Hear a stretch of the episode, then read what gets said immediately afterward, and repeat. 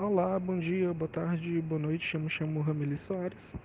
Estou aqui com minha amiga Gabriela Camelo. A gente vai falar hoje sobre um artigo que é intitulado Atendimento Psicoeducativo em Grupo para Mulheres no Pós-Parto, Relato de Experiência.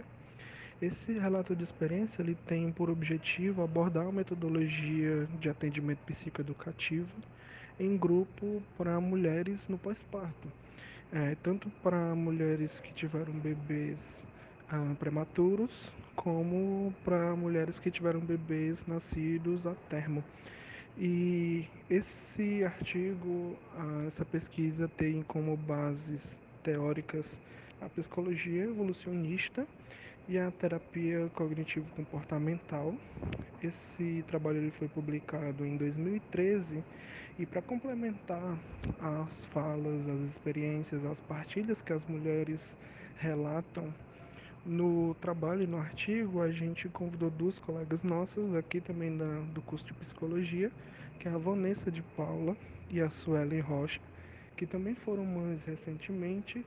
Então vamos partir também das experiências delas e comparar com os dados relatados no artigo.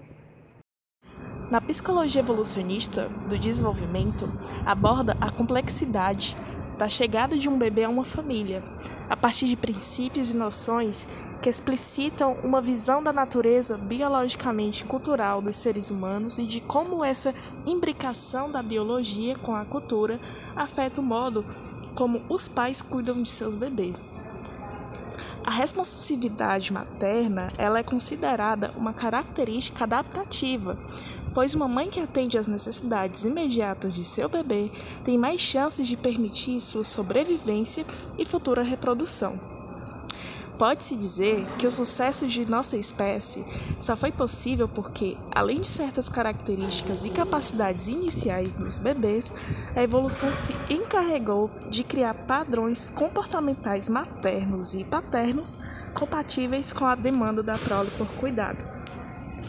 Para garantir que a mãe cuide do bebê durante um longo período de tempo, através de processos de seleção natural, os bebês nasceram já apresentando determinadas características que favoreceram as interações mamãe e bebê.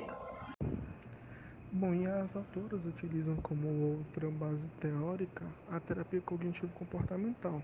Essa abordagem tem como premissa básica a maneira pela qual as pessoas interpretam as suas experiências é que vai determinar como elas se sentem, como elas se comportam. Então, as autoras utilizam a TCC como uma metodologia para atendimento às mães, é, partindo da perspectiva de psicoeducação e levando em conta sempre a partilha, a partilha das experiências, os relatos e a fala como ponto principal. Bom, agora a gente vai ouvir a Vanessa e a Suelen sobre as dificuldades que elas tiveram nesses primeiros meses pós-parto. Vamos ouvir também sobre a troca de experiência que as duas uh, tiveram, como uma pôde ajudar a outra nesse período. E também elas falaram sobre a rede de apoio delas, é, sejam de profissionais de saúde, de familiares, de amigos, é, como que elas tiveram apoio durante esses primeiros meses pós-parto. Vamos ouvi-las. Bom, essa primeira pergunta, eu acho que são muitas dificuldades, muitas mesmo, mas as três, assim, que eu consigo identificar. E que, na verdade, uma coisa acabou influenciando uma dificuldade maior, assim, do puerpério, né? O puerpério foi, meu puerpério foi muito difícil. Primeiro porque eu tive um parto muito difícil, né? Eu me internei no domingo pela manhã, já com 4 centímetros de dilatação, mas a Giovana só nasceu na terça-feira, né? Foram 48 horas de muita dificuldade, muitas coisas aconteceram lá, né? E no final evoluiu para uma cirurgia, uma cesariana, porque ela não desceu para o canal de parto, o parto parou de evoluir. E depois de tudo que a gente tinha passado, eu já estava na terceira noite sem dormir, né? Por causa das contrações, então eu não dormia. É, eu fiz uma cesariana e só pude pegar ela sete horas depois. Como eu tinha idealizado muito a questão do parto, isso foi muito angustiante para mim depois, assim, pensar em tudo que eu tinha passado e que é, eu não tive aquele contato com ela na primeira hora de vida. Isso me fez sofrer demais. né, nesse contexto do, do pós-parto, dos hormônios enlouquecidos, eu ficava ainda remoendo muito isso, né? É, eu tive um, um puerpério muito difícil, tive muita oscilação de humor, eu tive muita angústia, eu tive muita tristeza. Então eu chorava muito, né? E se misturava essa questão do parto, os hormônios em si, essa, essa questão da privação de sono, de saber que eu não ia dormir. E a amamentação, que foi o maior desafio de todos, ainda tem sido. É, a Giovana nasceu com a língua presa, mas só descobri isso com dois meses e meio. Então, é, ela não abria a boca direito, machucava meu peito, meu peito pedrou, ela perdeu peso, começou a tomar fórmula. Isso me angustiou também demais, porque foi outra coisa que eu idealizei. Então, eu juntava tudo isso e, assim, os primeiros dias foram, assim, de enlouquecer. Eu achava realmente que eu ia enlouquecer. Com 15 dias, assim, eu mais ambientada um pouco e as coisas foram se ajustando e eu consegui ressignificar muita coisa. Mas segundo processo. Ah, e concluindo a primeira e entrando na segunda, é, a Suelen acabou entrando como rede de apoio. Como ela já, já tinha passado por tudo isso, né, pela adaptação inicial, embora né, a realidade dela tenha sido um pouco diferente da minha, mas isso foi um alento, né, de saber que ia passar também, de saber que ela me entendia integralmente, então isso foi muito, muito importante. Quanto à rede de apoio, nos primeiros dias a minha mãe ficou, depois comigo, né, foi aqui com a gente, depois a minha sogra ficou até ela fazer dois meses, é, a minha família, a nossa família sempre esteve à disposição para que a gente precisasse, então a minha irmã ajuda, inclusive hoje em dia ela ainda vem aqui ficar com a Giovana para eu estudar, por exemplo. É, a gente teve a ajuda de alguns profissionais, fono, pediatra, fisioterapia, que a Giovana faz aí na fisioterapia. Né, decorrência dessa questão que ela teve com a língua, teve alguns atrasos no desenvolvimento motor, que, então ela faz fisioterapia hoje.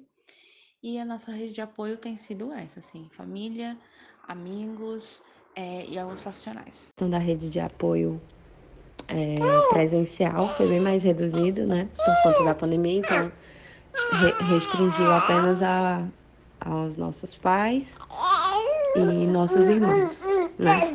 Mas é, graças à tecnologia a gente está conseguindo ampliar os modos de rede de apoio, né? Então, assim, em relação a as trocas de experiências com a Vanessa, né? Por saber que é algo que tem acontecido com alguém, né? Na, em proporções diferentes, né? Experiências diferentes, mas se tratando da mesma realidade, né, de ter bebê pequeno nesses tempos, as restrições e tal, acaba é, acalentando muito o coração, sabe? E poder também encontrar estratégias de, de amenizar a saudade, a distância das pessoas que nós já havíamos, nós já tínhamos, né, uma relação antes da pandemia, né? Então, assim, é, chamadas de vídeo para acompanhar o crescimento dele, enfim, conversar sobre coisas, né? Falar, é, tentar jogar a conversa fora, né? De algum modo. É, então, tudo isso é, é uma forma de rede de apoio, né? Assim, para vivenciar esse momento e matar a saudade.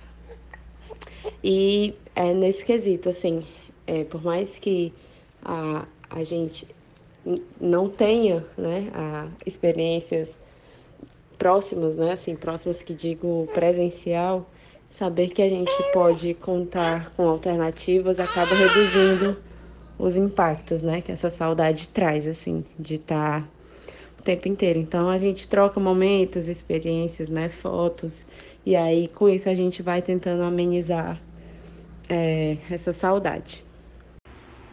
As minhas maiores dificuldades até então têm sido relacionadas a ter tido um bebê em tempos de pandemia. É, pelas consequências que isso acarreta, né? É, querendo ou não, eu criei uma expectativa que com o meu primeiro filho eu teria como dividir momentos, né, com as pessoas que a gente ama e e lidar com, com a realidade que inibe essa possibilidade de acontecer, né? Essa restrição de pessoas e de contato por questão de saúde ainda mais, que é algo que é tão importante, né? Acaba deixando a gente num clima mais tenso, né? E privando de momentos positivos acontecerem, né? Assim, de pessoas que nós amamos terem contato com ele, acompanhar o crescimento dele. Então, é algo bem doloroso nesse quesito. E a outra questão é a questão da constante vigilância, né? De você estar o tempo inteiro é, numa linha tênue entre o cuidado e permitir experiências também para ele, né? Assim, apesar de ser novinho, ele vai fazer seis meses, mas é, de vivenciar, assim, alguns momentos, de encontrar com a avó, de, de passear em algum lugar aberto, né? Assim, para ele ter contato com algumas outras experiências, além do, do apartamento, né? Então, assim, é, é bem cansativo você estar o tempo inteiro intermediando essas, esses contatos, né? Assim, como é que vai ser, cada decisão que a gente toma é sempre pensando se a gente está colocando ele em risco, então é uma responsabilidade que vai bem mais além do que talvez eu estivesse vivendo a maternidade em tempos normais, né? Assim. É importante a gente observar, tanto na fala da Vanessa como na fala da Suelen, é, elas levantam questões, experiências e relatos que o texto também traz é, a questão do cansaço, a questão do medo, da angústia, da ansiedade, a tristeza é, no pós-parto. Ah, o texto ele aborda essas questões que são questões que são discutidas nos grupos e que são partilhas e experiências que as próprias mães levaram para os grupos e aí o grupo tem justamente esse objetivo de é, levar em consideração a fala das mães é, utilizando-se das bases teóricas da psicologia para a psicoeducação, é, escuta e justamente a troca de experiência entre as mães. É muito importante a gente, a gente levar em consideração isso e relacionar o que o texto traz e também com a fala da Vanessa e da Suelen. Super interessante. Já a experiência de coordenar os grupos com as mães de bebês prematuros é, indicou que os seguintes objetivos eles são fundamentais para que ocorra todo o apoio, que é fornecer conhecimento sobre o ambiente do bebê prematuro e sobre seu desenvolvimento, fornecer informações não apenas sobre as limitações dos bebês, mas sobre suas capacidades e sensibilidades. Acolher questões às mães sobre o estresse de uma internação prolongada, sobre a imagem que ela fazia do seu bebê e de toda a sua vivência de maternidade em uma UTI neonatal. Auxiliar a mãe a formar uma rede de apoio de cuidados aos seus outros filhos que se encontram em casa, facilitar, junto à equipe de saúde, o trânsito dos familiares que dão suporte a esta mãe. Também intermediar a relação entre mães e equipes de saúde orientar para a construção de uma maternidade saudável, principalmente quando a alta se aproxima. E o grupo se constitui não só como um grupo de reflexão, é, com o objetivo de criar um espaço para a mãe é, refletir sobre o que está vivenciando, como também um grupo de orientação sobre o bebê, que visa fornecer informações e esclarecer dúvidas sobre o desenvolvimento do bebê, o tratamento na UTI neonatal e as possibilidades de cuidado a ser realizado pela mãe. Enquanto grupo de reflexão foi embasado pela TCC, e como o grupo de orientação sobre o bebê e a maternidade foi a psicologia evolucionista do desenvolvimento, a base teórica que o norteou. E cria-se uma situação em que o aprendizado de tarefas de cuidado do bebê se dá pela observação da equipe lidando com ele e a equipe ela vai passar a ser vista pela mãe como sua aliada na intenção de prolongar né, quando o bebê ele necessita permanecer por meses na UTI neonatal e às vezes as mães desenvolvem altos níveis de estresse e se sentem presas no hospital e as técnicas do relaxamento usadas na TCC também são aplicadas para minimizar o estresse dessas mães, através do uso de imagens mentais e exercícios de respiração. De acordo com o relato das mães, em ambos os tipos de grupo, a alternativa de atendimento adotado promoveu a diminuição da ansiedade e as ajudou a lidarem com seus filhos de acordo com o esperado para a faixa etária em que se encontravam. Entende-se que o profissional de saúde presta grande auxílio quando ouve as mães sobre sentimentos tidos como negativos pela sociedade.